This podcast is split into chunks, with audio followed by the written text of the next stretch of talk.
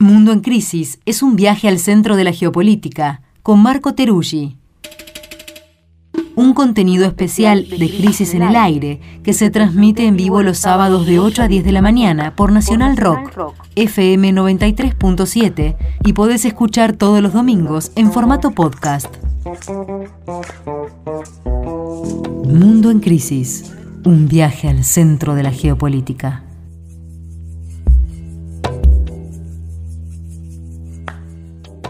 En nuestra sección Mundo en Crisis eh, estamos acá con nuestro compañero Marco Teruggi, hoy por suerte en el estudio, aquí de vuelta. Marco, ¿cómo estás? ¿Qué tal? Muy buenos días, muy contento de estar acá.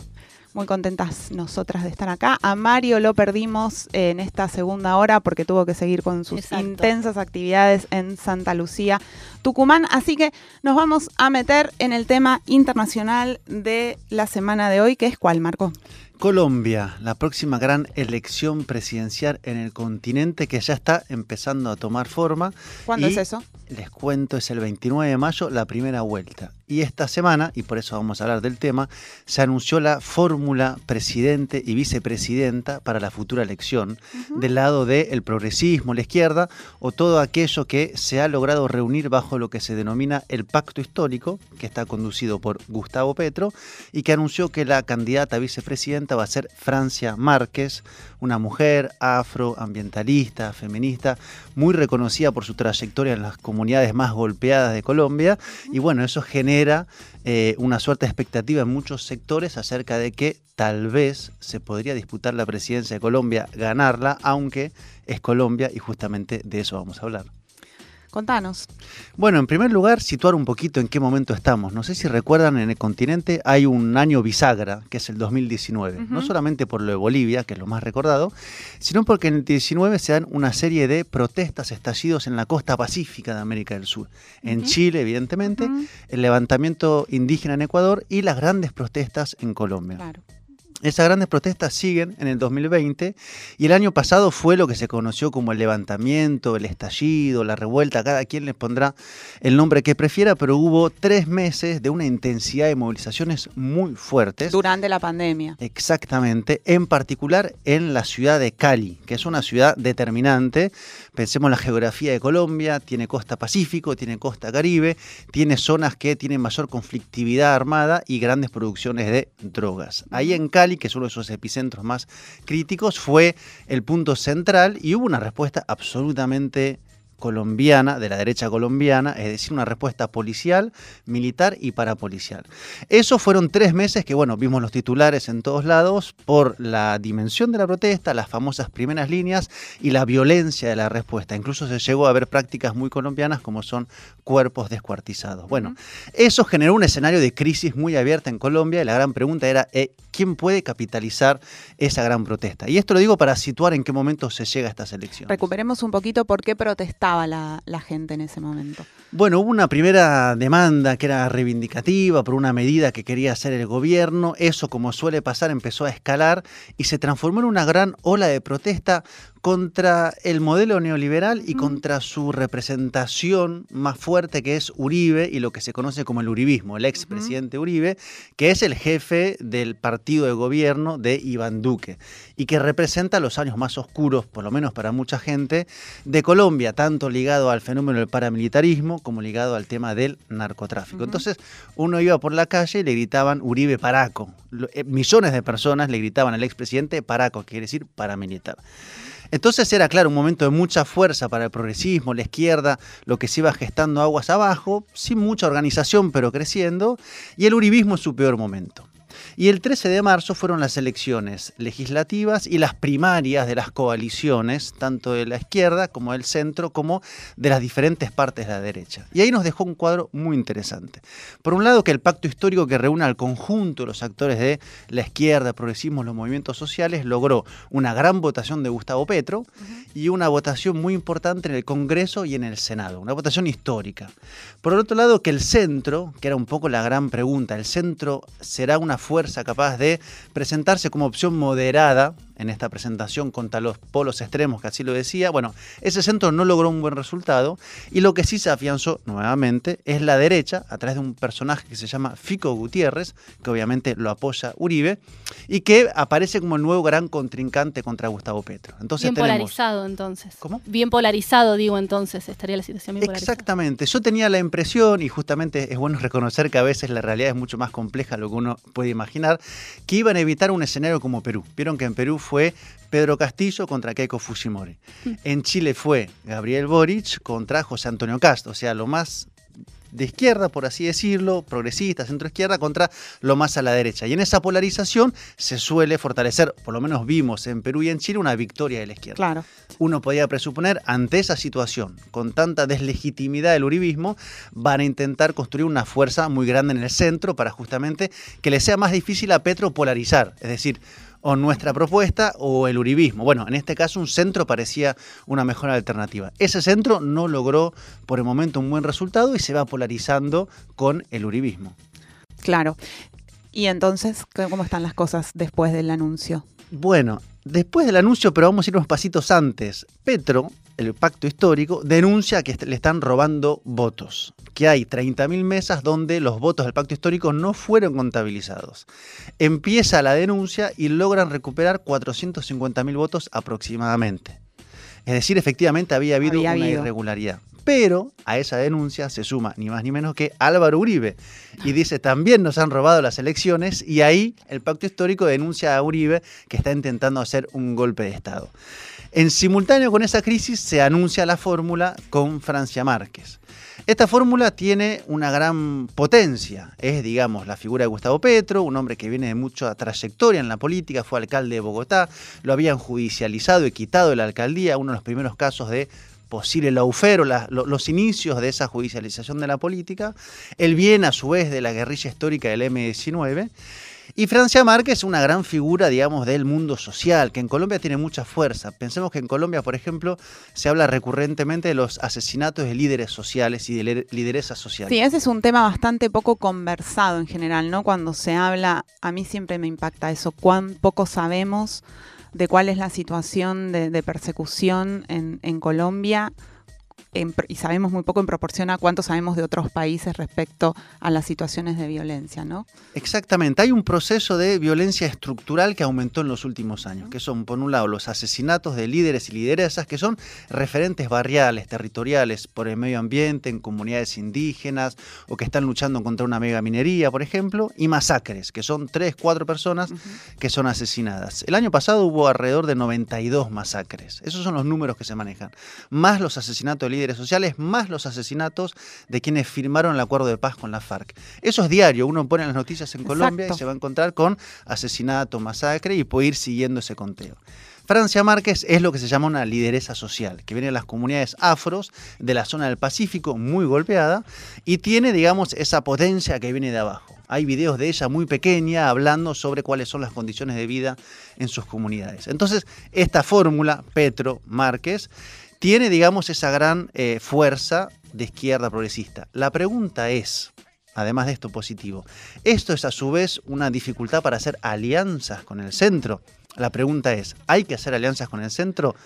Eso es interesante, ¿no? Claro, sí, se pone esa, eh, la tesis de que para ganar elecciones hay que estar en el centro, se vuelve a poner en juego en Colombia ahora, ¿no? Exactamente por dos razones. En primer lugar, porque Petro dice tenemos que ganar en primera vuelta. ¿Por qué? Porque sabe que efectivamente se está dificultando la posibilidad de abrir alianzas hacia lo que es el centro en Colombia, que sería el Partido Liberal centralmente.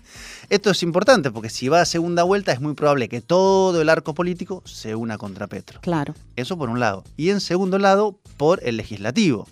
No tiene él mayoría en el Congreso, ni en la Cámara de Diputados, ni en el Senado. No coinciden las elecciones. Tiene una fuerza grande, pero no tiene mayoría propia. Por lo tanto, necesita sí o sí hacer alianzas. Y ahí uno llega a la situación otra vez de gobiernos progresistas con poderes legislativos que le son relativamente adversos, cuando no muy adversos. Y ahí sin alianzas es difícil. Eso es lo que está planteado sobre la mesa. Entonces Francia Márquez tiene un poco esa eh, digamos, eh, reconocimiento y por lo que representa, pero a su vez en eso hay una pregunta acerca de qué pasa si se va a segunda vuelta. Y agrego otro elemento más, que me parece que no es eh, para nada menor, que es Colombia. ¿Por qué digo esto? Colombia es un país con un alto nivel de violencia política, lo hablábamos. A Gustavo Petro en el 2018 le hicieron un atentado en la ciudad de Cúcuta, que es sí. un bastión del paramilitarismo en Colombia, en la frontera con Venezuela. Y los niveles de protección del candidato son muy fuertes. Yo estuve en el mes de agosto pasado, de hecho la entrevisté a Francia Márquez, fui a un acto de Petro y el nivel de seguridad que tiene Petro en un acto, acá no lo conocemos, digamos. Tres, cuatro personas alrededor. Sí, son situaciones de militarización de la seguridad directamente. ¿no? Exactamente. En un país que tiene un lugar determinante. Primero, es el principal país productor de drogas, de cocaína en el mundo. Es decir, si América Latina se tiene esta geografía de producciones, petróleo en Venezuela, alimentos en el sur, cobre en Chile, Colombia es la cocaína.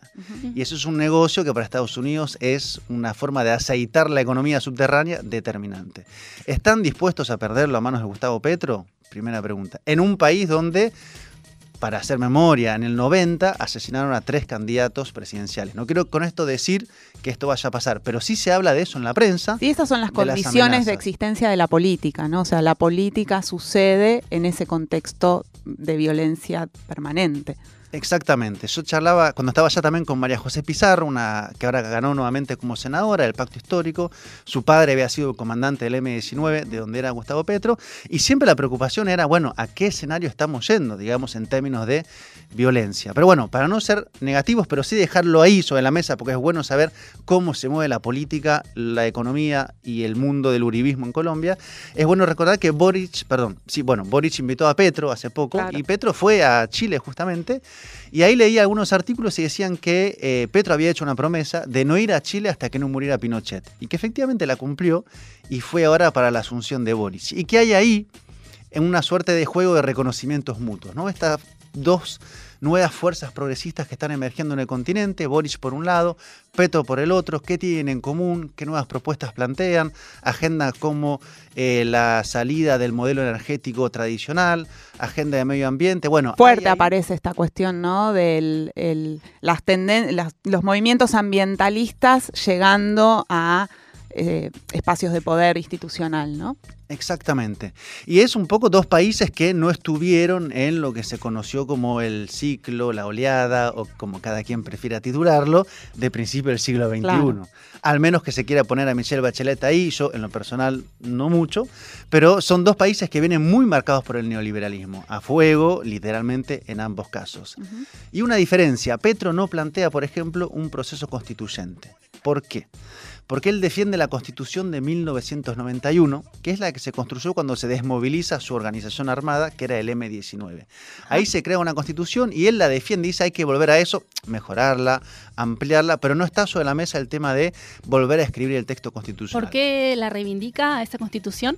Porque dice que fue lo que más se logró avanzar en términos de texto eh, constitucional. ¿Por qué? Porque se da justo después del acuerdo de paz. Bueno, después de ese acuerdo de paz lo matan al padre de María José Pizarro, el comandante del M-19, en un avión, una escena absolutamente terrible por, digamos, lo evidente que fue, pero eso sí abre un proceso de negociación y de participación que da lugar a ese texto. Ese texto evidentemente no se cumple, viene el neoliberalismo como en toda en América Latina, César Gaviria, viene el Plan Colombia desde Estados Unidos y aparece el uribismo que es el acabose de Colombia, digamos, está hablando de millones de desplazados, del paramilitarismo en su máxima expresión. Pero él dice, ese texto hay que volver ahí. Eso representó un momento de gran avance y hay que reconstruirlo. Entonces no está en esto que plantea Boric o que plantea Castillo, que es no se puede avanzar en este país nuevamente para transformaciones progresistas, para poner fin a la desigualdad y al modelo, si no se hace un nuevo texto constitucional. Las elecciones son entonces el 29 De mayo. El 29 de mayo vamos a volver a hablar sobre Colombia. Estamos llegando al super final de este momento, pero ¿cómo está la guerra? Un, un minuto. Noticias de la guerra. Bueno, ya hemos llegado a un mes de la guerra. Eh, en términos de negociaciones no hay avances, así dicen de lado y lado.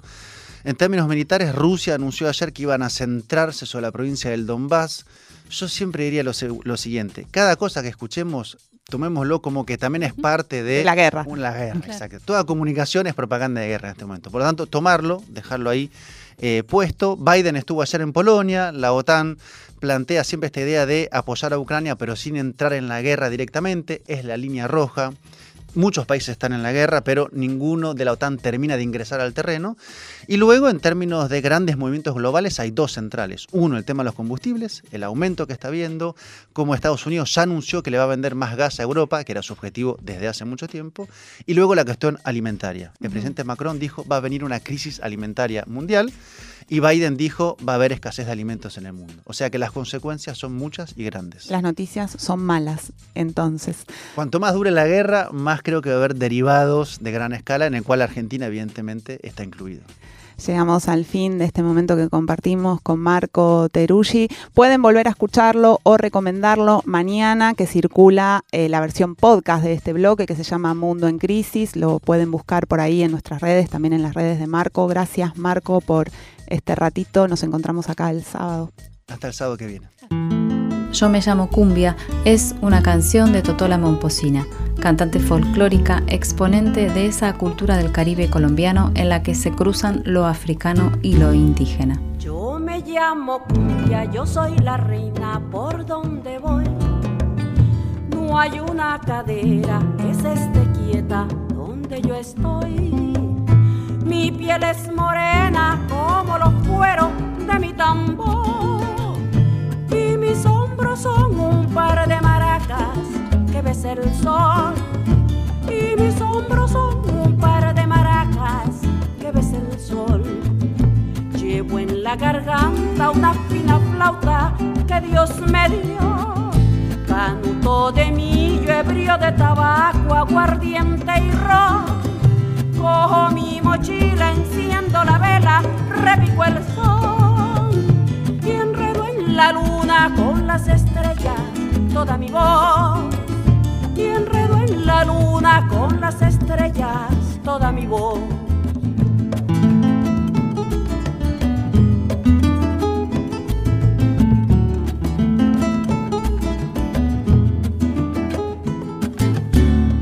Como soy la reina, me hace la corte un fino violín.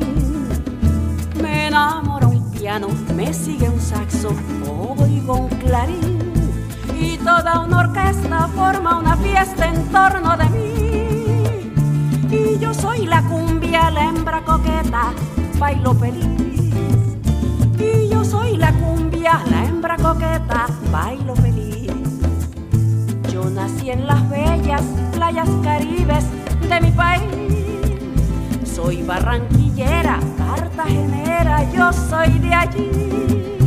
Soy de Santa Marta, soy monteriana, pero eso sí, yo soy colombiana, oh tierra hermosa donde nací.